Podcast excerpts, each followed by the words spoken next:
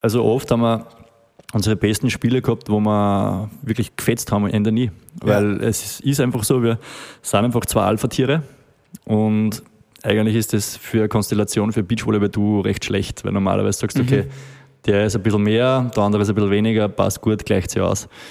Bei uns war es nicht so. Wir haben sicher zehn Mentaltrainer verbraucht. Frühstück mit Bier.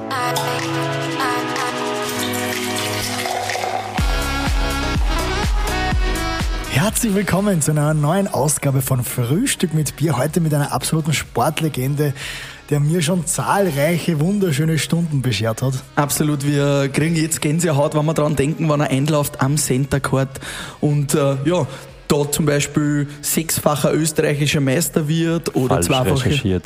Siebenfacher. falsch. Neun. Neunfach. Ah, scheiße. Das ist Mit der Wikipedia ist Ja. wahrscheinlich zu alt der Eindruck. Bitte, was ist das, wenn die das nicht aktualisieren? Zweifacher Europameister und Vize-Weltmeister. Das stimmt allerdings. Stimmt. Ja, Ja, das Gott sei Dank. Ladies and Gentlemen, Clemens Doppler! Sieht man leider nicht, wenn Hang loose. Muss ich immer machen, wenn ich einlaufe. Geil. Hallo, danke für die Einladung. Hey, wie geil ist das, wenn du da auf so einem Center Court oder am österreichischen Center Court einläufst und alle Österreicherinnen und Österreicher völlig auszucken? Was ist das für ein Gefühl? Ja, ihr kennt es wahrscheinlich eh, wenn sie hier vorne steht äh, und für Stimmung sorgt, ist im Endeffekt der, ähm, wahrscheinlich das gleiche Gefühl. Also ich vergleiche es immer, ich könnte mir vorstellen, dass sie so Rockstars auf einer Bühne so fühlen. Ja, Die haben halt das äh, jeden zweiten Tag beim Konzert, wir haben es einmal im Jahr. ja. Ähm, tatsächlich eine unglaubliche Energie, die du bekommst von, von den Menschen an den Rängen. Und ähm, das war auch nicht von ungefähr oder ist auch nicht äh, irgendein ein äh, Zufall, dass wir meistens bei den Heimturnieren immer besser gespielt haben, weil die letzten Prozent holst du halt einfach von der Stimmung aus. Aber du hast da auch bei den, ah ja, äh, nein, warte, den muss ich nur schnell fragen. Du hast aber auch bei den Heimturnieren am meisten weh da und du hast da zweimal das Kreuzbandel gerissen bei den Heimturnieren in Klagenfurt. Ja, das, ist heißt, Zufall. Ist Zufall. Zu- Das ist Zufall. Also Zufall weiß ich gar nicht. In Klagenfurt früher war halt immer brutal harter Sound. Okay. Ähm, mit Sicherheit der härteste Untergrund von allen Turnieren eigentlich auf der World Tour. Und wenn du da einbeinig landest und nicht die schönste Landetechnik hast, dann könnte das passieren. Ich weiß nicht, ob es damit zusammen, zusammengehängt ist, aber Dass man zu viel Energie hat auch bei so einem Heimturnier, das gleich. ja, das ist sicher der Fall, aber ja, die Verletzung war definitiv Zufall. Genauso, Zufall. genauso wie nämlich 1996 äh, Hannes Jagerhofer begonnen hat, mit Freibier zu verteilen. Wir haben ein kühles, eisgekühltes Gösserbier heute. Muss man das aus dem Glasl trinken oder kann man Nein, das können wir aus der Dose auch wie in trinken? Oberösterreich? Ja, sehr gut. Cheers, Prost. Prost. Wir stoßen an. Trinkst du gerne mal ein Bier, Clemens? Eigentlich schon. Also nicht in Massen natürlich, ähm, aber als Junger habe ich früher halt auch keine Beachparty auslassen, keine Playersparty auslassen. Damals hat es wirklich auf der World Tour noch legendäre Festeln gegeben, die, das Beste natürlich in Klagenfurt. Und ähm, nach dem Bewerb, wenn ich ausgeschieden äh, bin damals, habe ich es mir natürlich schmecken lassen. Aber äh, wir sind zum Glück kein Austauschsportart wie, keine Ahnung, Marathonläufer, die jetzt ganz einen strikten ähm, Ernährungsplan zum Beispiel haben. Das habe ich mir zum Glück nicht ausgesucht, darum trinke ich gern hin und wieder Bier. Das geht. Sicher geht's, sowieso. Die Beachvolleyballer sind ja generell so vom Image her Sunny Boys, die, da gehört ein bisschen Party dazu. Ja, früher war das mehr so. Also, wie so ein Trendsportart war, ähm, hat man uns immer verglichen mit so Surfer und so. Ähm, aber Trendsportart kommt und geht wieder. Und Beachvolleyball ist mittlerweile seit über 20 Jahren absolut etablierte Sportart in Österreich. Olympia, also Olympisch natürlich. Ähm, und da gehört sehr viel hartes Training dazu. Also, dieses Image, das wir früher gehabt haben, das ist, glaube ich, schon lang weg. Wie würdest du sagen, hat, äh, was für eine Rolle hat der Hannes Jagerhofer gespielt, im, was den Ruf des Sports auch international angeht? Ja, ohne Hannes Jagerhofer hätten wir oder hätte ich das jetzt äh, die letzten 20 Jahre sicher nicht so machen können, dass ich davon leben kann. Also ähm, der bietet uns einmal im Jahr Bühne, die einfach seinesgleichen sucht. Es ist einfach das beste Turnier der Welt, kann man wirklich so sagen. Obwohl unser Sportler das, ja, Brasilien, Amerika, wo auch immer herkommt. Das, was in, in Österreich passiert, war schon einzigartig und da sind natürlich sehr viele namhafte Unternehmen draufgesprungen. Und äh, das war immer so ein Geben und Nehmen. Also wir haben auch sehr viele Sponsoren äh, davon abgestaubt, die halt auch beim Turnier dabei waren. Und daher haben wir ja, davon leben können. Und ohne Hannes Jagerhofer, ohne dem Turnier hätte es das sicher nicht so geben. Kleiner Spoiler nur für alle, die Frühstück mit Bier schon länger hören. Hannes Jagerhofer war, glaube ich, Folge 3 oder so bei Frühstück mit Bier. Damals noch sogar Live-Übertragung über Instagram, auch Stark. aufgezeichnet. Gibt's noch, kann man nur nachhören, für alle, die es interessiert. Hat er uns erklärt, wie das damals zustande gekommen ist, mit Freibier. Ja, hat mhm. die Leute quasi echt umgeholt ins, ins Standbad und dort äh, mhm. Freibier verschenkt. Und du warst bei diesem legendären Freibierturnier sogar schon dabei, also ja. 1996 beim ersten. Wie, wie mit 15, ja. Wie war denn das damals? Also war wirklich ganz eine, eine ja, Geschichte. Die, die Leute sind auf so Bierzeltbankeln gesessen und haben überhaupt nicht verstanden, was da jetzt passiert. Die haben immer geglaubt, jetzt kommt irgendwie, ich weiß nicht, ob das Pferdereiten ist, weil Sound und so, also die haben das wirklich nicht verstanden. Aber er hat damals schon irgendwie das äh, erkannt, dass das ein Potenzial hat und hat auch gewusst, wie, wie wichtig äh, bekannte Persönlichkeiten wie Niki Lauda zum Beispiel, der auch überhaupt keine Ahnung gehabt hat, wenn der da jetzt machen will, ähm, dabei war. Und ähm, ich glaube, ja, wenn es um, um, Events geht, äh, machen halt nicht viele Leute irgendwas an Hannes Jagerhofer nach. Und, und, die, äh, die ja. Firma von Hannes heißt ja Act. Und er hat uns gesagt, das heißt nicht Act, so wie man glaubt Künstler, sondern es das heißt eigentlich alles Chaos, trotzdem super. Ja, zum ersten Mal. Echt? Saugeil. Ja. Ähm, es ist tatsächlich sehr viel immer imp äh, improvisiert worden ähm, am Anfang, aber jetzt also seit ein paar Jahren ist es ja wirklich durch die Decken gegangen. Selbst jetzt bei der Europameisterschaft ist total viel äh, improvisiert worden, aber das finde ich halt einfach alles Geile, dass man äh, nicht alles planen kann. Gerade bei Events kannst du überhaupt nicht alles planen, gerade bei Outdoor-Events überhaupt ja. nicht. Und sie schaffen es aber immer wieder, dass die Leute dann mit weit offenem Mund heimgehen und sagen, bis Depper, das war eine geile Woche. Ich meine, da muss man schon was ansprechen, was natürlich vielen immer wieder, ja, und auch uns immer wieder irgendwie ein bisschen am Herzen liegt. Das ist schon dieses Klagenfurt-Wien-Thema. Wie siehst du das? Klagenfurt damals, ich meine, wir haben unsere ersten wirklich großen DJ-Gigs in Klagenfurt am Beachvolleyball Center äh, am, am, am Campingplatz gespielt unvergessen mit unserem Doppeldeckerbus vor Tausenden von Menschen am, am Campingplatz. Das war legendär. Das waren echt da unsere zwei Tagesbad-Anfänge. Mhm. Und dann der Wechsel nach Wien. Schon bisschen schade, oder? Wie siehst du das? Sicher ist schade. Ähm, selbst äh, ich damals schon als Vollprofi, wenn ich die Taschen gepackt habe und äh, von Wien Richtung Klagenfurt gefahren bin, habe ich so ein bisschen ein Urlaubsfeeling gehabt, wobei ich gewusst habe, ich fahre jetzt da zum größten Turnier der Welt. Mhm. Und ich glaube, so ist es einfach alle gegangen. Wenn du in den Süden gefahren bist, du hast gewusst, du fährst am Wörthersee, unglaublich schön, hast einfach eine Urlaubsstimmung in dir gehabt und das hat es halt ein bisschen ausgemacht. Das schafft jetzt die Donauinsel nicht. Mhm. Aber die Donauinsel steht halt Klagenfurt nichts nach. Ich kann nichts Schlechtes über die Donauinsel sagen, weil ich war dort im WM-Finale mhm. ähm, auf einem Center Court gespielt, wo halt einfach fast doppelt eingegangen ist wie in Klagenfurt damals. Ja, klar. Aber sicher fällt mir Klagenfurt der Sprung in See nach einem Match, ähm, die Beachpartys dort. Das kannst du das eine mit dem anderen nicht vergleichen, aber ähm, er hat schon einen Grund gehabt, warum er nach Wien gegangen ist. Und dass das alles so aufgeht, natürlich im ersten Jahr 2017 war halt für ihn die Initialzündung, dass in Wien auch was Großes passieren kann. Es ist quasi nur mehr quasi der, auf der Weltbühne schon nur mehr Step nach oben. Muss Absolut. Er hat gewusst, das Publikum ist internationaler, du hast den Flughafen dort, äh, du hast, der Areal ist viel größer. Also ich war jetzt vor zwei Wochen gerade erst wieder ähm, im Strandbad in Klagenfurt mhm. und habe das eigentlich so zum ersten Mal das Areal gesehen, ohne Stadion draus, drauf. Und ich habe mir gedacht, das, wie ist das damals ausgegangen? Mhm. Ja. Weil es ist nicht groß. Ja. Und ein Unternehmen wie Act, das halt auch wachsen will, stetig, der ist dann irgendwann einmal angestanden. Ich meine, das war jetzt nicht der Grund, warum er weggegangen ist. Ähm, aber wenn du größer werden willst, dann wäre sich das dort nicht mehr ausgegangen. Optimal wäre, ein World Tour Kalender, wo es halt Klagenfurt und Wien gibt. Oder ja. im abwechselnden ähm, Schritten. Das wäre natürlich für alle Spieler, für Zuschauer der Best-Case-Szenario. Wäre das eine Idee, dass du da mitorganisierst irgendwann? Oder?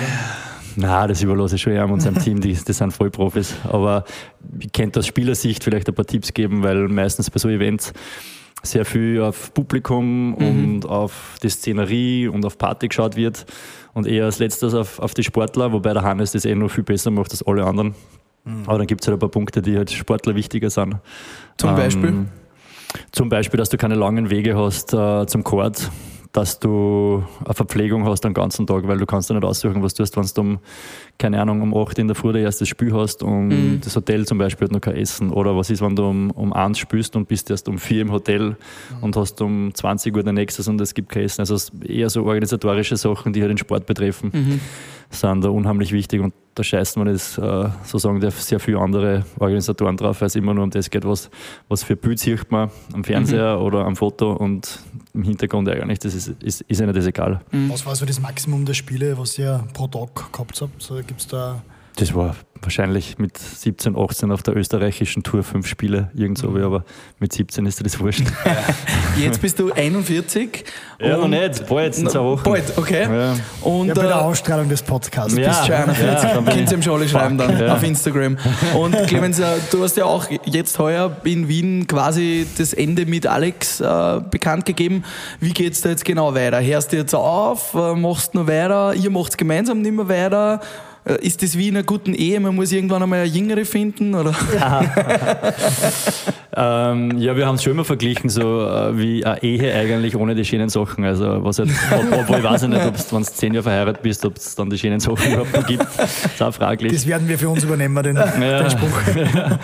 ähm, nein, aber unsere, unser gemeinsamer Weg, der jetzt doch äh, zehn Jahre lang dauert hat, ist halt zu Ende. Ich meine, ich kenne Alex, seitdem ich 18 bin. Ich habe mit 20 bei ihm gewohnt, zwei Jahre war, ähm, haben dann zehn Jahre lang gegeneinander gespielt und jetzt zehn Jahre miteinander und haben halt einfach äh, extrem coole, ja, Erfolge sowieso, aber extrem coole Zeit miteinander verbracht diese Reise ist damit zu Ende. Der Alex ist, er sagt immer viel jünger als ich, ist zwei Jahre jünger.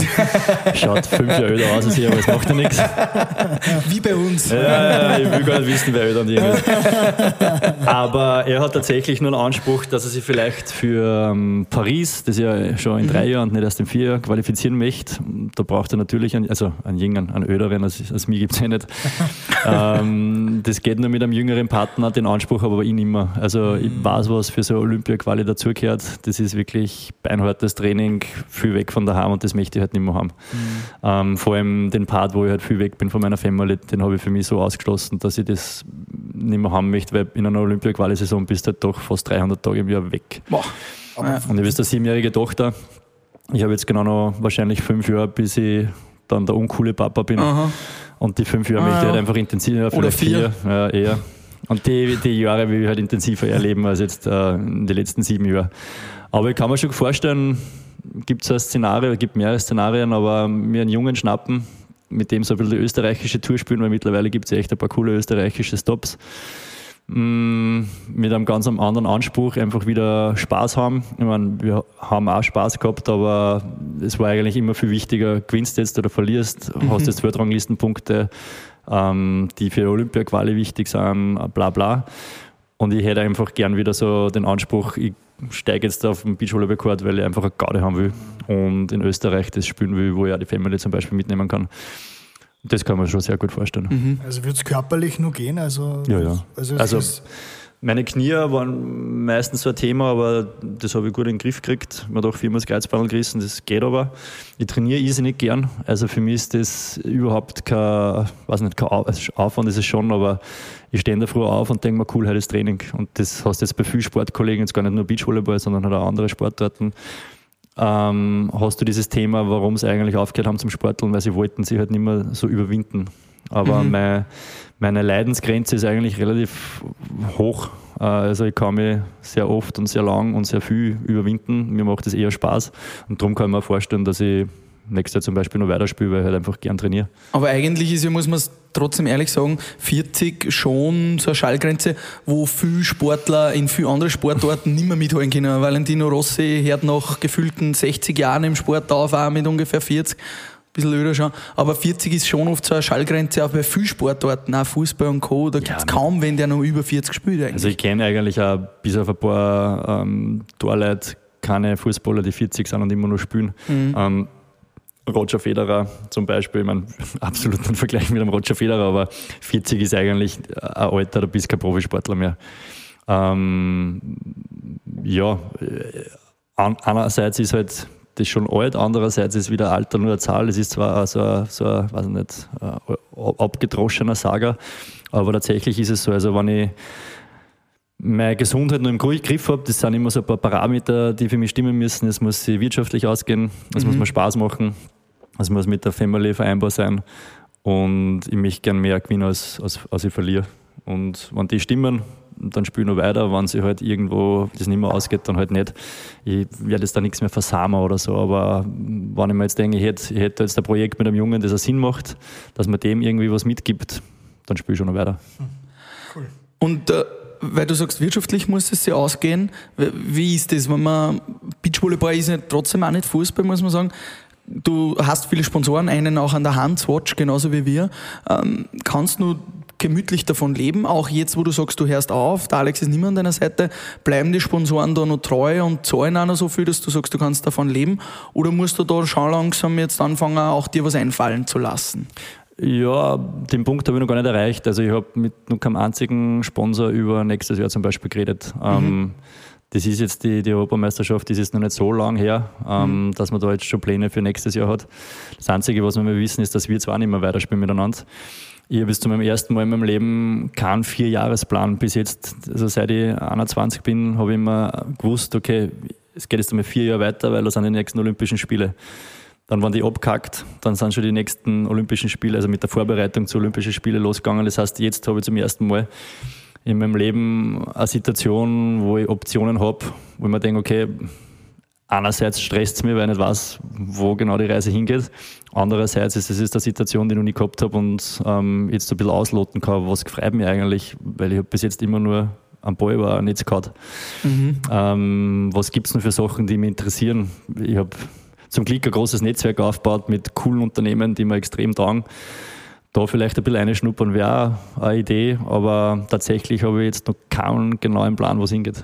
Du hast da immer sehr viel Zeit, Energie und auch Geld in PR investiert. Also du warst nicht nur ein guter Sportler, sondern auch ein sehr cleverer Geschäftsmann, kommt es einem vor.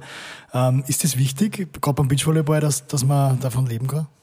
Ja, also wie gesagt, eine Family, da geht es jetzt nicht nur mehr um mich. Wenn ich jetzt allein ich wäre, würde sich das leicht ausgehen, wenn man denkt, okay, ich brauche jetzt nicht so viel verdienen, weil allein ich kommst irgendwie über die Runden, aber ähm, ich habe eine Freundin, ich habe eine siebenjährige Tochter, da bist du jetzt nicht mehr allein. Natürlich muss es wirtschaftlich ausgehen und für so eine kleine Sportart wie Beachvolleyball haben wir das die letzten 20 Jahre echt gut hingekriegt. Wie du richtig gesagt hast, wir haben damals mit Nick Berger, der, der mir eigentlich zu dem Ganzen gebracht hat, ähm, sofort gesehen, okay, ähm, wir müssen einen Teil vom, vom Geld, das wir einfach kriegen von Sponsoren oder vom ich Preisgeld haben wir jetzt nicht so wirklich viel, aber müssen wir investieren in, in PR, weil sonst schreibt da keiner der großen Tageszeitungen oder der Medien im Winter über Beachvolleyball. Und wir haben halt das mhm. erkannt, dass man sich mit ein paar Journalisten gut stehen muss, haben im Sommer immer so eine Woche Journalistenreise nach Rom, weil wir damals in Rom trainiert haben, mhm. geplant. Mit denen haben wir dann einfach Beachvolleyball gespielt am Abend, das ein oder andere Bier. Äh, Bier der Media getrunken. und somit hast du es auf deiner Seite gehabt, sind super Freundschaften entstanden und dann ist halt einfach auch von dir berichtet worden, wann jetzt gerade nichts passiert. Und das ähm, taugt die Sponsoren wieder. Taugt die Sponsoren, taugt uns, äh, uns weil es halt auch wirklich gute Freunde geworden sind. Und somit haben wir uns dafür kleine Sportart, glaube ich, ähm, in der Medienlandschaft in Österreich eigentlich ganz gut positioniert, weil wir haben halt nur zehn Tage im Jahr, wo Beachvolleyball in Österreich zumindest interessant ist. Mhm. Und von zehn Tagen alleine kannst du halt nicht wirklich recht lang davon zehren. Das heißt, wir haben uns überlegt, wie schaffen wir es, dass im restlichen Jahr ein bisschen was von uns, äh, über uns schreiben und somit hast du die Sponsoren garantieren können, du hast den Output, wenn du das in uns investierst und das war eigentlich immer recht gut. Ja, wir kennen das auch von einer guten Freundin, die Vicky Schwarz, ja. haben wir auch schon gehabt ja. bei Frühstück mit Bier, mhm. äh, die da auch sehr viel Zeit, Energie einstecken muss, damit es äh, funktioniert. Auch. Und ich glaube, du bist ja auch Heeressportler, oder? Also Polizeisportler. Polizeisportler. Ja. Ähm, nach so einem quasi kleinen ersten Karriereende oder nach dem nicht mehr ganz großen Ziel Olympia äh, stehen dir ja trotzdem viele Möglichkeiten offen. Ich sage nur Polizei, dann äh, eventuell eine Kommentatorenrolle, also sprich Hans Knaus und Skifahren, da ist ja, ja oft so. Wie, wie schaut es da aus in die Richtung? Dazu ist einfach Beachvolleyball zu selten in, in Medien, äh, dass du jetzt sagst, okay, du hast eine garantierten zehn Turniere, das für wen auch immer kommentierst, das eher nicht. Aber Polizei ist tatsächlich eine Idee, die, die hat sich manifestiert, weil immer nur jeder einen Straßenpolizisten sieht, aber eigentlich überhaupt nicht die Möglichkeiten, die eine Polizei bietet, ähm, im Hintergrund tätig zu sein. Wirklich total cool und ich muss auch sagen, ähm, wir sind da in Salzburg in der Ausbildung mit anderen Sportlern, die sind alles so leibend zu uns, das ist, hätte ich mir nie vorgestellt.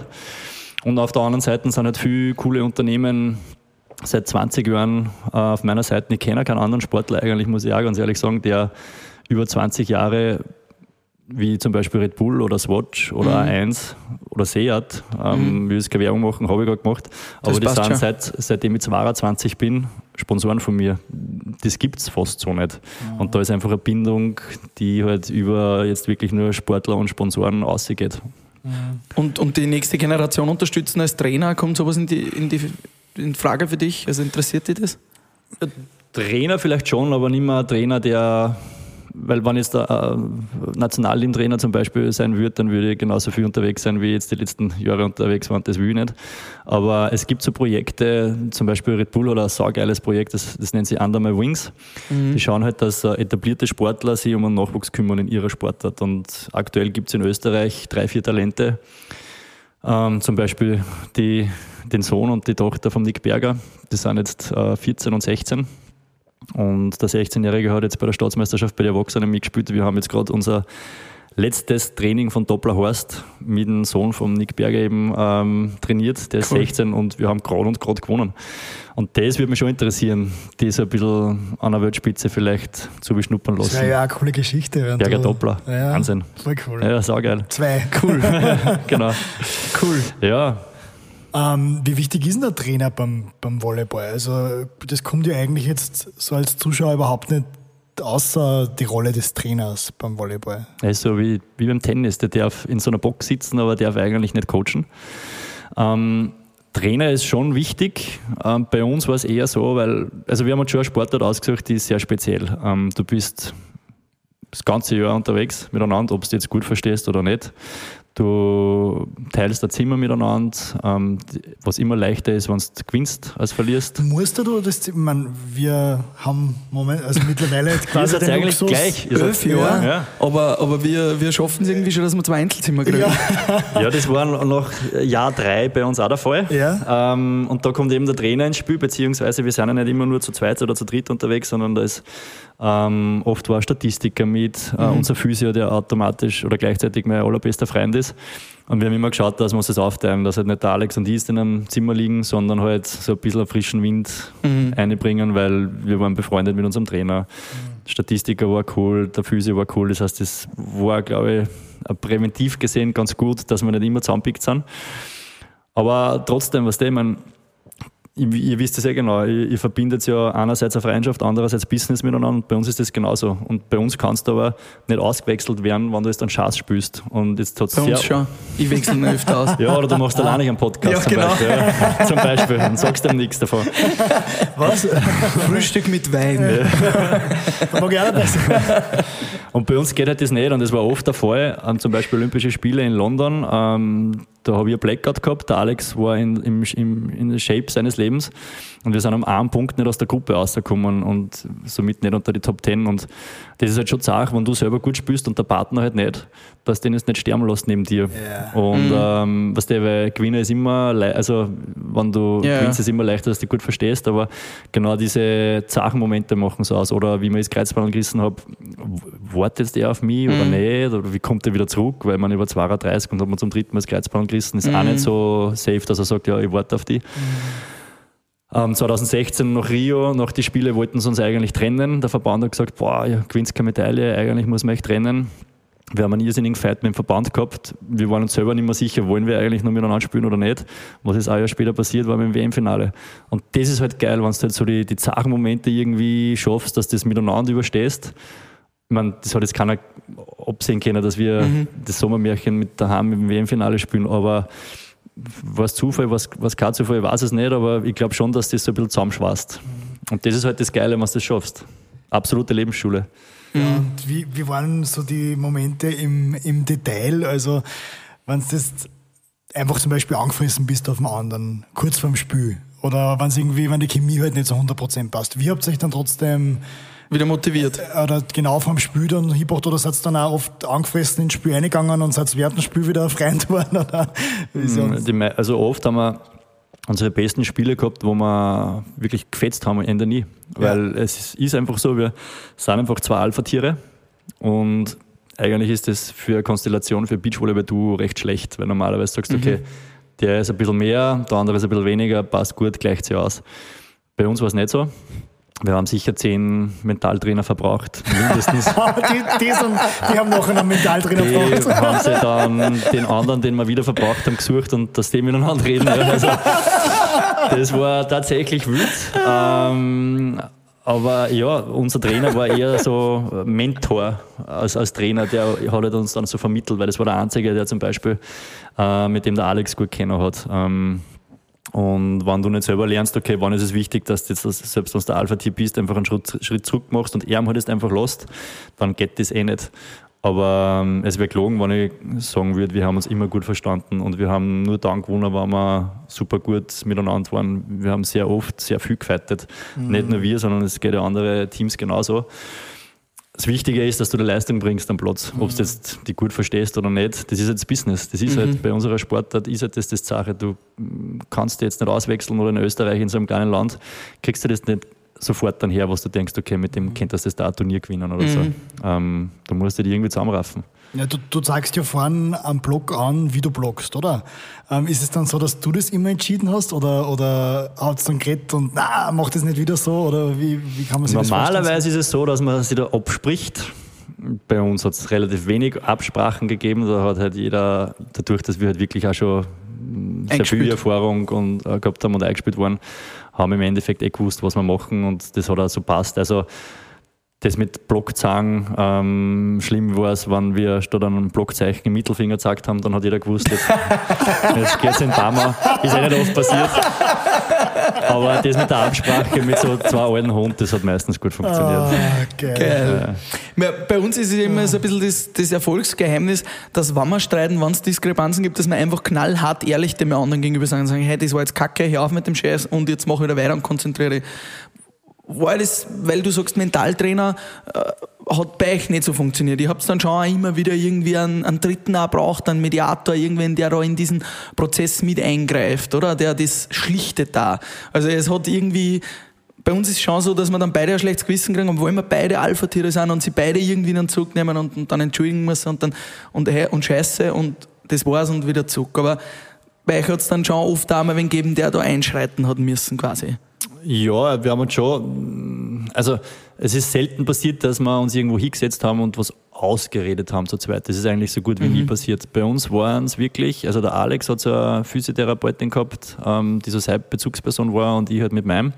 Und Physios sind ja wirklich bei Spitzensportlern ja viel mehr als nur Physios, sondern mhm. die streicheln dir die Seele und bei denen liegst du quasi, was der jetzt nur in der Unterhosen bekleidet. Das heißt, du liegst eh schon mal bar vor denen und wenn du Therapie hast, ist ja das auch für die Seele ein bisschen. Und das macht auch einen guten Therapeuten aus, der diese Social Skills hat, wenn er weiß, wollen die jetzt reden, soll die Pappen halten. Und das waren halt bei uns zwar wirklich diese Bezugspersonen und es war tatsächlich meistens so, es war immer einer von denen zwar mit auf dem Turnier oder auf dem Trainingslager und bei denen hast du halt auf gut Deutsch ausbläht.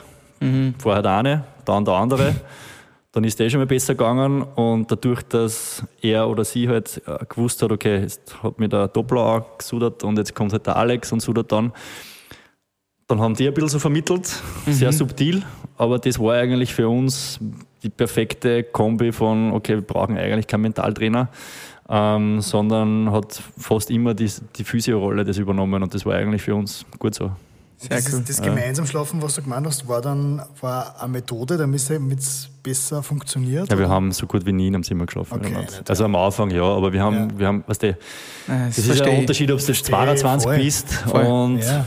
eh wurscht oder wenn ja. du jetzt schon halt Anfang 30 bist äh, mhm. und schon viel unterwegs warst und eine Family hast, wo du halt eigentlich eine Ruhe brauchst. Mhm. Alex schnarcht unsagbar laut. das ist jetzt, nein, ich würde da jetzt keine eindrucken, das weiß er selber. Er sagt zwar, er schnarcht nicht, ich sage auch, ich schnarche nicht und meine Freundin sagt, ich schnarche. Aber ähm, das war halt auch so ein Grund, warum er gesagt hat, hey, Einzelzimmer passt, geben wir halt einfach diese 50 Euro pro Nacht mehr aus, mhm. aber es sind beide happy. Ich glaube, das war sehr gut investierte Kohle ja. über die Jahre gesehen. Was mich noch interessiert, Clemens, ist, ähm, man, du hast jetzt diesen, diese Trennung von, vom Alex bekannt gegeben und irgendwie ist das schon wieder in den Medien kurz vorher, so ein, zwei, drei Wochen vorher schon wieder irgendwie geleakt worden und, und ja, da hat es schon Gerüchte gegeben und da ist schon geredet worden. Ähm, wie gibt es das, dass solche Informationen dann schon durchgeleakt werden bis zu den Medien hinauf? Nervt dir das? Wolltest du äh, irgendwie das bekannt geben vor allen Leuten am Center Court oder wie ist das passiert, dass das schon wieder vorher die Gerüchteküche gemacht hat? Extrem peinliche Geschichte. Also wir haben, wir haben ja vorher darüber geredet, über professionelle PR, weil das, die, das war für mich immer ganz wichtig, dass wir das wirklich professionell durchziehen. Das haben wir auch gemacht.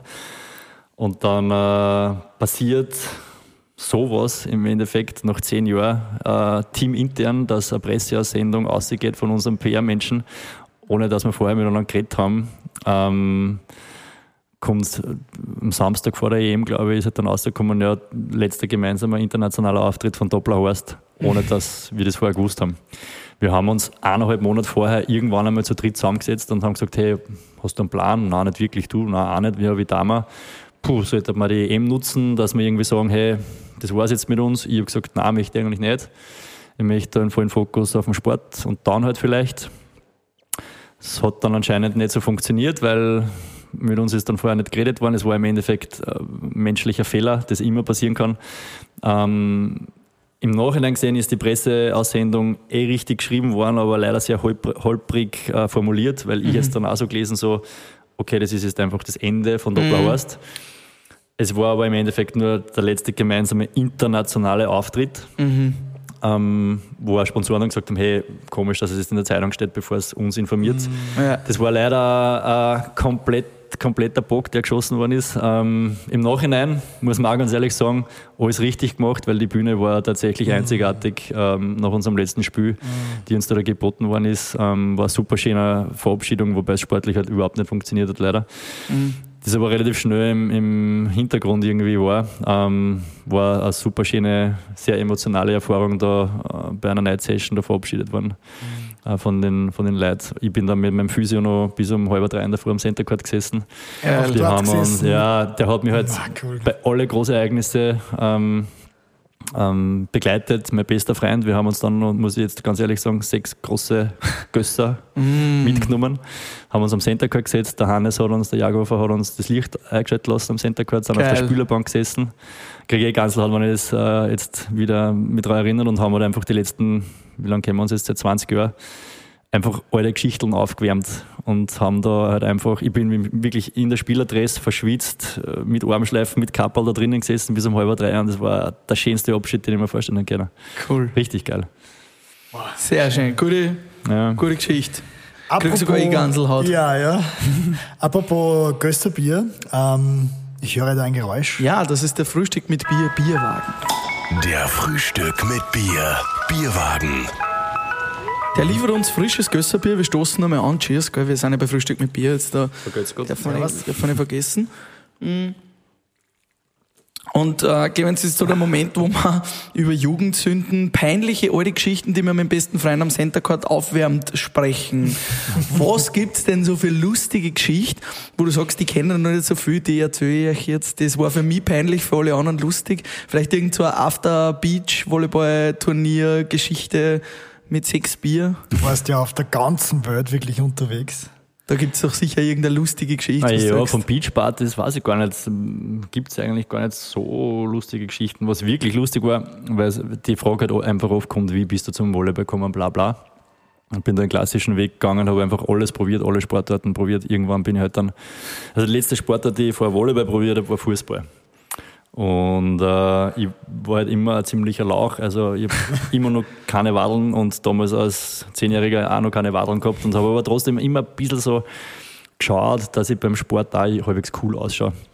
Ich kann mich erinnern, habe dann gekickt bei Dittach, das ist äh, nahe Steyr und ähm, habe halt so, wie man beim Fußball hat, so lange Stutzen auch gehabt und habe tatsächlich die Chance gehabt, dass ich uns zum Herbstmeister schießt und renn halt irgendwie da alleine aufs Goal und renn, renn, renn und während dem Rennen mit dem Ball rutscht halt die eine Stutzen runter und statt dass ich weiter renne und halt einfach das Goal schießt, bleibe ich halt stehen und ziehe den Stutzen auf. der Ball war weg, der Herbstmeister war weg, die Eltern, wie es am Fußballplatz auch normal ist, schimpfen mich bis aufs Ärgste. Ich bin dann in der, in der Dress ins Auto gestiegen von meinen Eltern ich war nie wieder dort und habe gewusst, das ist nichts für mich.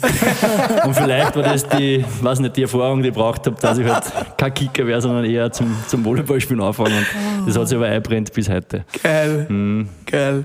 Aber ja, Klagenfurt hast nie auch irgendeine lustige Geschichte gehabt, irgendwo hinter die Bühnen des, des Landes, wo man wo so viele Leute, Fans vorne dabei sind und, und dann plötzlich hinten irgendwas Lustiges passiert? Ja, sicher waren legendäre Beachpartys. Ich kann mich erinnern, ich habe irgendwann einmal, mit 21, ich blond gefärbte Haare gehabt, ein Piercing in der Unterlippe, so einen langen Stift heraus gehabt und in irgendeinem Käfig in irgendeiner Beachparty getanzt.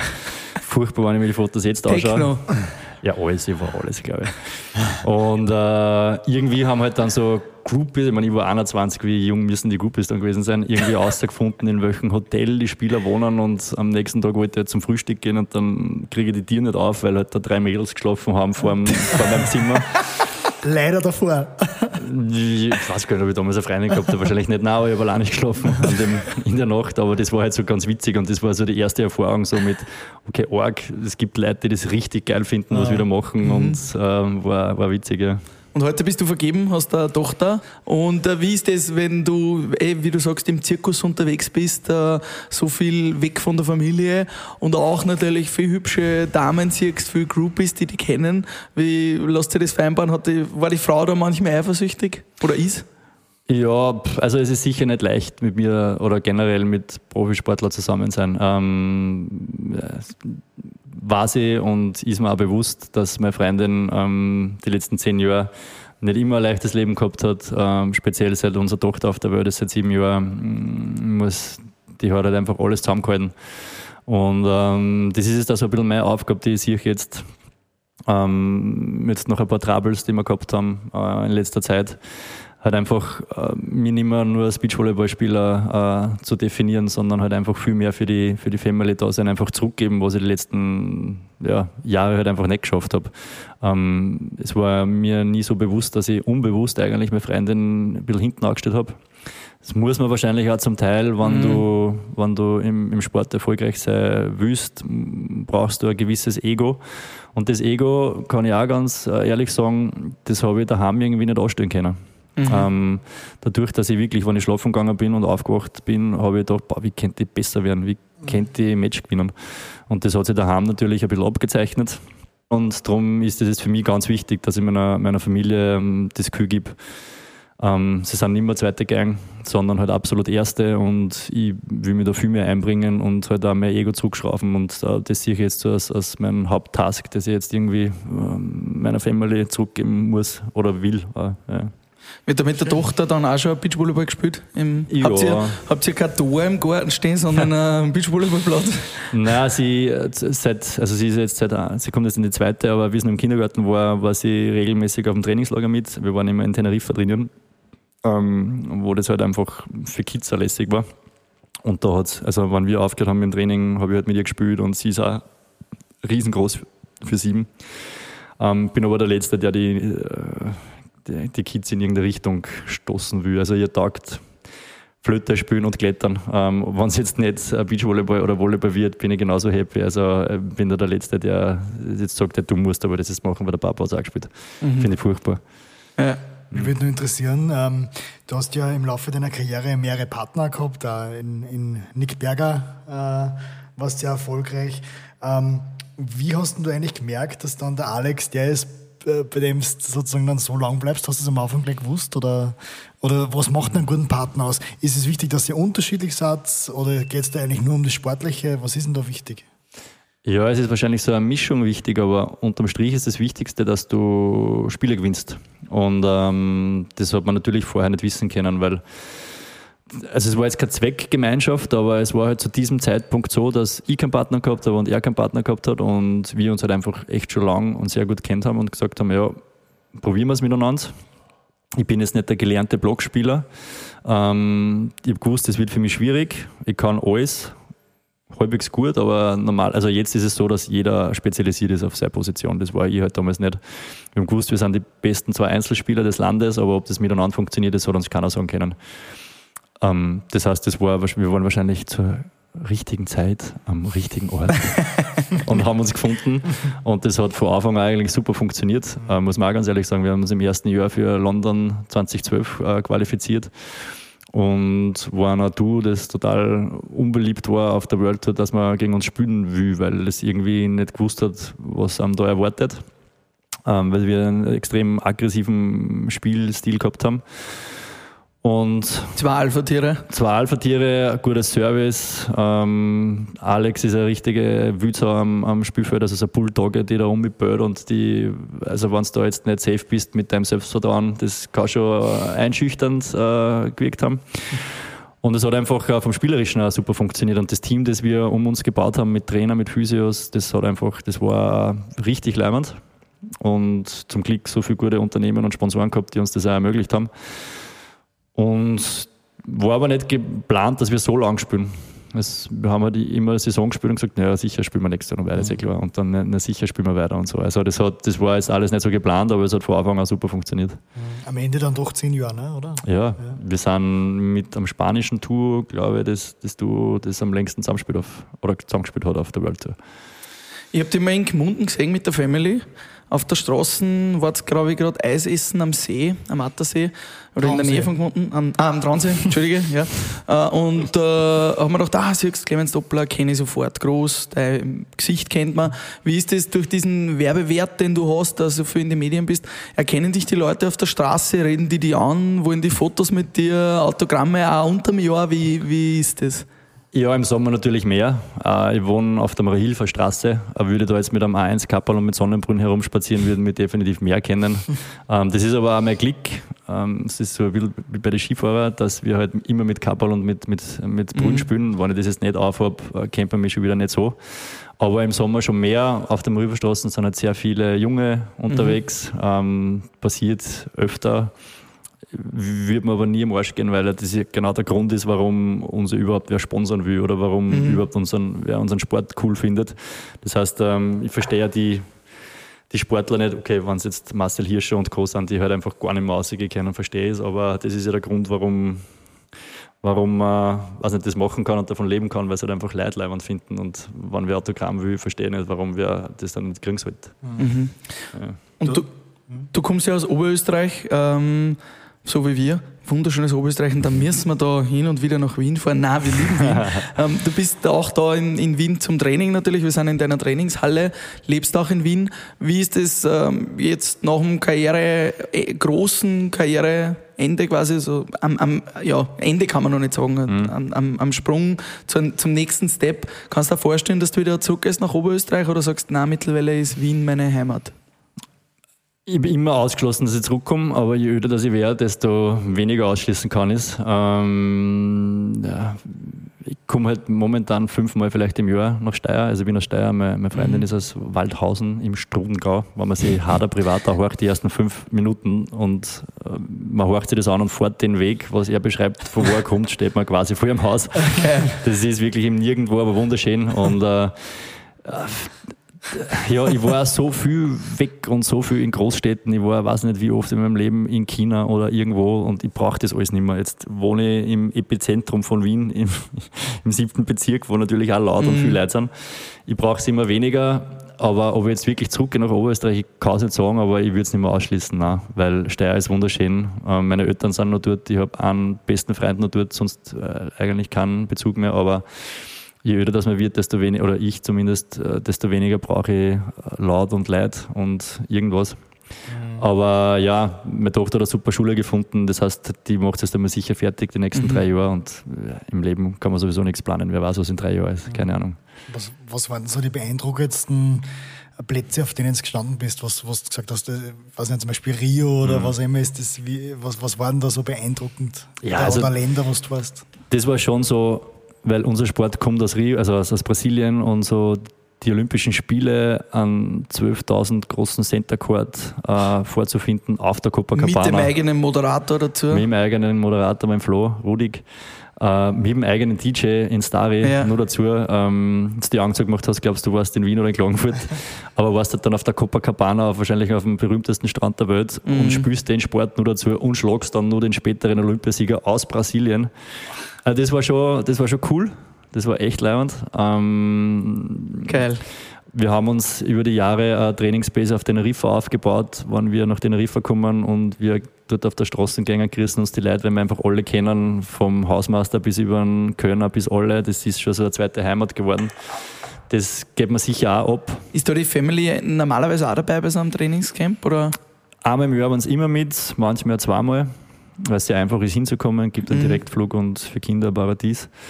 Aber ja, also so Brasilien war ich sicher auch mindestens 20 Mal in meinem Leben, das war, das war schon cool. Das war echt, echt cool, weil du denkst, okay, du, kommst, du trainierst jetzt im Mutterland deiner, deiner Sportart mhm. und wenn du dort mit, mit Brasilianern trainiert hast, hast du halt einfach 300 Leute beim Training zuschauen gehabt, weil die halt einfach Stars waren. Das ist nicht mhm. vergleichbar, wie es in Österreich ist. Und gibt es ein Land, das nur Beachvolleyball verrückter ist als wie Österreich während dem Grand Slam? Oder weil Österreich ja doch mit dem Grand Slam oder mit dem Beach Major Series halt einen, einen großen Stellenwert für Beachvolleyball geschaffen hat. Aber gibt es ein Land, wo du sagst, ja, die sind völlig crazy mit Beachvolleyball?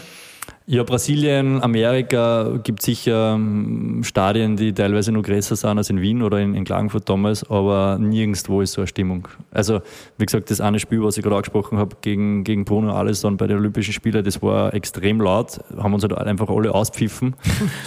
Aber so eine Stimmung, so eine Stimmung, wie es halt einfach in Österreich seit 15 Jahren, 20 Jahren einfach schaffen, diese zu erzeugen mit Moderation, mit Musik. Äh, es ist so oft irgendwie kritisiert worden, ja, da kommen ja eh nur Leute hin, weil es Party machen wollen und der Sport interessiert es nicht. Äh, völliger Schatz, weil mhm. Hannes Jagerhofer hat es erkannt, dass man halt einfach so ähm, ein paar Bausteine braucht, dass ein Event super funktioniert. Und das sind einerseits die Leute, die eine Party feiern, andererseits die Stimmungsmacher, so wie es zum Beispiel ihr seid, und drittens die Sportler. Und wenn das zusammenpasst, mhm. dann hast du halt sowas wie in Wien oder Klagenfurt. Mhm. Und diese positive Stimmung, ich weiß nicht, könnt ihr euch erinnern, dass irgendwann einmal wer großartig gepfiffen hat oder geboot hat oder unfair oder Voll das hast du nur bei Beachvolleyball und das hast du nur in Österreich bei Beachvolleyball. Und mhm. bei anderen Ländern hast du zwar größere Stadien vielleicht, aber nirgendwo so eine Stimmung. Mhm. Definitiv nicht. Gibt es irgendeinen Platz, der da besonders negativ in Erinnerung ist? Also hast du ja mal in Sibirien oder was gespielt? ich wollte wollt gerade sagen Russland. Also es soll jetzt kein Russland-Bashing sein, aber ich kann mich erinnern, ich weiß nicht, wie oft wir in, in Moskau Volleyball gespielt haben und es hat einfach keiner gelacht auf der Straße. Die Leute sind vorbeigegangen, es war einer scheißegal. Es war immer kalt, es war immer schier, es war immer grau grausliches Essen. und es gibt sicher total viel leibende Russen und Russinnen und äh, es sollte kein Bashing sein, aber dort wäre ich nicht mehr hinkommen, glaube ich. Oder China. China ist einfach so in, in einer U-Bahn in China sein und die spucken ja alle. Also die spucken ja alle einer, Spuck, einer Spucke aus. Echt? Weil sie, und das bin ich auch später draufgekommen, weil halt einfach die Luft dort so schlecht ist, dass ja. sie es nicht schlucken wollen. Also kann man irgendwie verstehen. Aber halt in einer U-Bahn ist es nicht leibend. Und dann stehe ich in einer U-Bahn und fahre zu irgendeinem Spiel und ich höre halt immer nur hinter mir so so, so und denke, Alter, gut, drehe mich um. Steht halt so ein Chines da und der hat so einen abgekockten Hühnerhaxen in der Hand ah. und holt sich mit die Nägel vom Hühnerhaxen noch das zwischen die Zent aussah. und da war es halber neun, halber neun in der Früh. Und, ja, das weiß ich, dass ich, wenn ich mir nicht mehr Volleyball spiele, einfach mir nimmer gibt. Das brauche also, ich einfach nicht mehr. Meine Damen und Herren, es ist quasi auch der absolute Beweis, dass Corona nicht von irgendwo kommt. Nein, das wollte ich nicht sagen, aber es war einfach nicht gut. Aber mit einem Hühnerhaxen sich das Zeug zwischen die Zent rausholen, wird wahrscheinlich in der U-Bahn nicht so geil sein auf Dauer. Und das Erste, was ich dann gemacht habe, ist, ich bin in, in einen Supermarkt gegangen, habe mir so einvakuumierte Hühnerhaxen gekauft und habe die mit heimgenommen, weil meine Freundin Vegetarierin war damals hat es auch nicht lustig gefunden. ich weiß gar nicht, ob ich es einführen hätte dürfen. Wahrscheinlich, wahrscheinlich nicht. nicht. wahrscheinlich nicht. Aber das war halt einfach richtig reidig. Geil. Das ja. war aber nicht im März 2020, oder? Nein, das war zwischen 2012 und 2016 irgendwann. Geil. Ja. Mich würde nur interessieren, ähm, du hast einmal äh, in einem Interview oder in einem Facebook-Posting gesagt, in Österreich gibt es halt, oder hat man oft das Gefühl, es gibt nicht recht viel mehr sportlich gesehen als in ÖSV und in ÖFB, also Fußball und Skifahren und die anderen Sportarten werden oft ein bisschen vernachlässigt. Es war natürlich noch der Wahl zum Sportler des Jahres und zur Mannschaft des Jahres. Sind wir leider nicht geworden. Zweiter waren mhm. wo jeder glaubt hat, ihr werdet es und dann ist die Damenmannschaft geworden absolut vergessen. Ich habe mich damals geärgert, aber es hat alles seine Berechtigung. Ja. Also, ich glaube, dass es auch nicht gelungen ist, so dass es in Österreich halt Fußball und, und Skifahren gibt. Wir sind ja eine Wintersportnation. Äh, darum finde ich es umso geiler, dass Klagenfurt dreimal hintereinander zum äh, Sportevent des Jahres in Österreich gekürt worden ist, in einer Wintersportnation mit Kitzbühel zum Beispiel. Also, mhm. das finde ich schon geil. Einer meiner allerbesten Freunde ist der Marc Janko, der jahrelang Profikicker war, mit dem ich oft über das diskutiert habe. Und er hat natürlich recht, weil äh, Fußball schauen halt einfach schaut die ganze Welt und ähm, es wäre an den heimischen Medien, dass sie halt auch ein bisschen über was anderes berichten.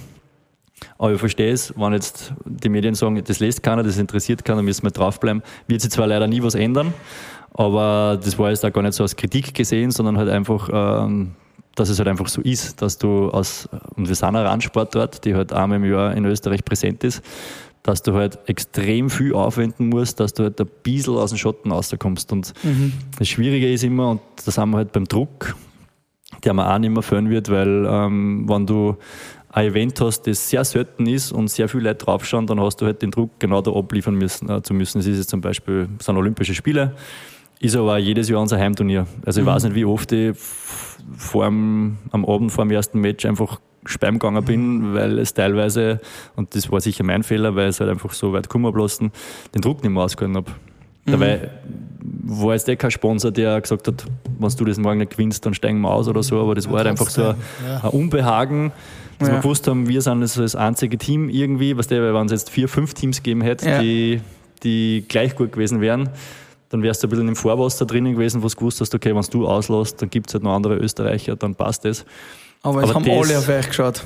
Und dieser Erwartungsdruck, diese Erwartungshaltung, mit dem habe ich oft nicht mehr umgekehrt. Manchmal hat es beflügelt gewirkt. Ähm, aber dass du in diesen Flow reinkommst, wo wir zum Beispiel drinnen waren während der WM, das ist total schwierig und es gibt da kein, kein Geheimrezept, wie du in diesen Flow reinkommst. Für mich war es halt sehr oft sehr erdrückend und ähm, das wird man auch nicht mehr führen.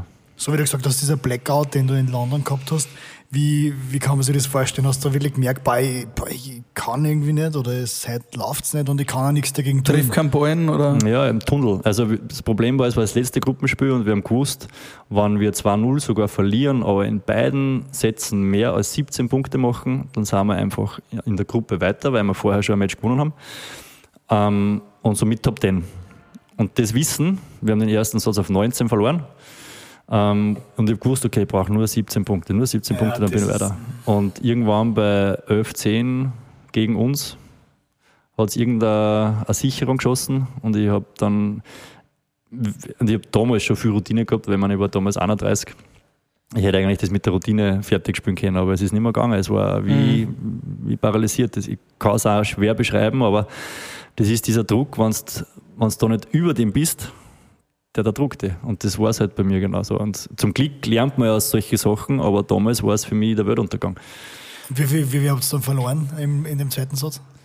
Ich glaube 14 oder so. Ja. Also deutlich, ganz klar. Und wie geht man nach so einem Turnier, nach so einer Erfahrung, wenn man da heimkommt oder auch nach so einem Hype vom Grand Slam oder vom, ich sage immer Grand Slam, ja. bei uns ist als Grand Slam einfach bekannt von den Beach Major Series. Wie geht man nach so einem Turnier, wo man so beflügelt wird, wo alle Presse auf anschaut, wo der Druck da ist, wo das alles da ist?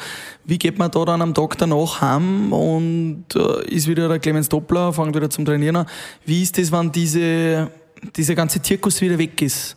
Wenn das abfällt oder wenn man nach so einem harten Turnier, wo man Blackout hat, rauskommt, wie fängt man da wieder an? Wie startet man wieder? Wie motiviert man sich wieder? Ja, das ist mit dem Alter komischerweise schwieriger geworden. Also als, als Junger, das war der einzige Grund, warum ich jeden Tag trainieren wollte, weil ich wusste, boah, ich will das nächstes Jahr wieder erleben und wieder erleben und wieder erleben. Solange ich nichts, und das klingt so deppert, solange ich nichts beweisen habe müssen, war das total ein beflügelnder Druck der hat mir Kraft gegeben, der war motivierend. Ähm, mir war das scheißegal. Ich hätte um zwei in der Früh war ich aufgestanden und hätte sofort gespielt. Nach einer Zeit, wo du eine gewisse, und das soll jetzt nicht deppert klingen, aber eine gewisse Marke aufgebaut hast, mhm. war oft so der, der, die Verlustangst größer als du willst es gewinnen. Ich habe eher so gedacht, boah, hoffentlich verliere ich das nicht, als geil, jetzt habe ich die Chance, dass ich gewinne. Du musst liefern, genau. sozusagen. Genau. Also du glaubst, dass genau. du liefern musst. Ja. Und das ist voll oft gut gegangen, aber auch relativ oft leider nach hinten los und ich habe da nie irgendwie so ein, so ein Geheimrezept rausgefunden, okay, wie kannst du das jetzt umwandeln? Also sehr oft ist es sehr gut gegangen, wenn ich viel damit beschäftigt habe, okay, Vogelperspektive sehen, das, was ich da jetzt gerade mache, interessiert eigentlich auf der Weltkugel gerade bis auf die, die im Stadion sind und Beachvolleyball interessiert, überhaupt keinen. Und somit ist ein bisschen ein Druck aber gefallen. Ähm, aber oft hat es auch nicht funktioniert. Und das ist zum Beispiel ein Thema, mit dem ich mich sehr viel auseinandersetzen werde jetzt, dass ich das irgendwie anderen Spielern so quasi ein bisschen als Mentor mhm. versuche, diesen Druck zu nehmen, weil ich weiß, dass es ab einer gewissen Spitze im Spitzensport wirklich nur mehr der Kopf ist, der entscheidet und nicht mehr, ob es jetzt mit 3 kmh mehr servierst oder drauf hast, sondern die richtigen Champions, die gewinnen es im Kopf. Und ich glaube, das ist so, was die Spreu vom Weizen einfach nur trennt. Das heißt, du wirst jetzt auch ein bisschen der Mentaltrainer, ja. den man nicht so leicht verhorzt für junge Nachwuchsspieler, oder wie? Nein, das glaube ich nicht, aber ähm, mich interessiert halt einfach Beachvolleyball nur extrem. Und es gibt ein paar Talente, wo ich mich selber noch ein bisschen erkenne, wie ich früher war. Und denen am, am Weg was mitzugeben, glaube ich, ähm, das wäre schon was, was mich ein bisschen interessiert. Jetzt äh, nicht als, als Angestelltenverhältnis, aber halt einfach so, weil, weil ich immer nur in, in diesem Sport drinnen bin und ähm, das etwas wäre, wo ich genau weiß, die würden davon profitieren. Cool. Ja. Dann hoffen wir, dass wir die nächsten Talente am Beach Major Series Center Court in Klagenfurt und Oder, in Wien. Und in Wien. äh, nächstes Jahr, übernächstes Jahr und die nächsten Jahre darauf sehen. Vielleicht auch Dopplerberger 2, wäre natürlich voll cool. Also es hat einmal für ein Turnier das legendärste Duo gegeben, was jetzt namentechnisch äh, ganz vorne dabei war, das war Doppler Seidel. Mhm. Also, dass wir da keinen Sponsor gekriegt haben, das war eigentlich. Was ist größer? Ja, ja Wahnsinn. Aber Doppler Berger 2 wäre dann schon gleich dahinter, das stimmt. Ja, wir wünschen dir auf jeden Fall alles Gute bei dem Weg. Am Schluss vom Frühstück beim Bier nochmal ein kurzer Bier-Rap, ein kurzer Word-Rap, kurze Fragen, kurze Antworten. Bier-Word-Rap. Hm, wenn ich nicht Beachvolleyballer geworden wäre, dann wäre ich Wahrscheinlich Lehrer, so wie alle in meiner Familie. Wenn ich, wenn ich Lehrer wäre, wenn ich Lehrer wäre, welches Fach würde ich unterrichten? Klassiker, Englisch und Turnen. ich glaube, Turnlehrer wird, wird gehen. Ja, wahrscheinlich, wird wahrscheinlich. Gehen. Das würde ich einem jungen, motivierten, 18-jährigen Clemens Doppler jetzt mitgeben. Ähm, ja, nicht so viel nachdenken, was morgen passiert. Also, wie jung war, war es eh noch nicht so, aber dann mit den Jahren einfach viel zu viel äh, drüber nachgedacht und viel zu wenig irgendwie losgelassen von Problemen oder Ängsten. Heute Nachmittag mache ich noch meine Tochter aus Steyr abholen und mich irrsinnig drauf gefreut, weil ich habe jetzt eine Woche nicht gesehen. Sehr cool. Und abschließend noch mit dieser Person hätte ich gerne mal ein Frühstück mit Bier, egal ob lebend oder schon gestorben. Roger Federer, einer der größten Fans. Ich habe ihn erleben dürfen bei Olympischen Spielen. Der hat vier Stunden durch Fotos gemacht, hat nie irgendwie einen Grinser verloren. Absoluter König des Sports. Mhm. Cool. Clemens Doppler, vielen Dank. Danke. Und wir wünschen alles Gute und hoffentlich sehen wir uns nächstes Jahr Backstage oder bei irgendeiner guten Party nach dem Beach Major Series. Fix. Danke für die Einladung. Ciao, Pfiat Ciao. Servus. Frühstück mit Bier.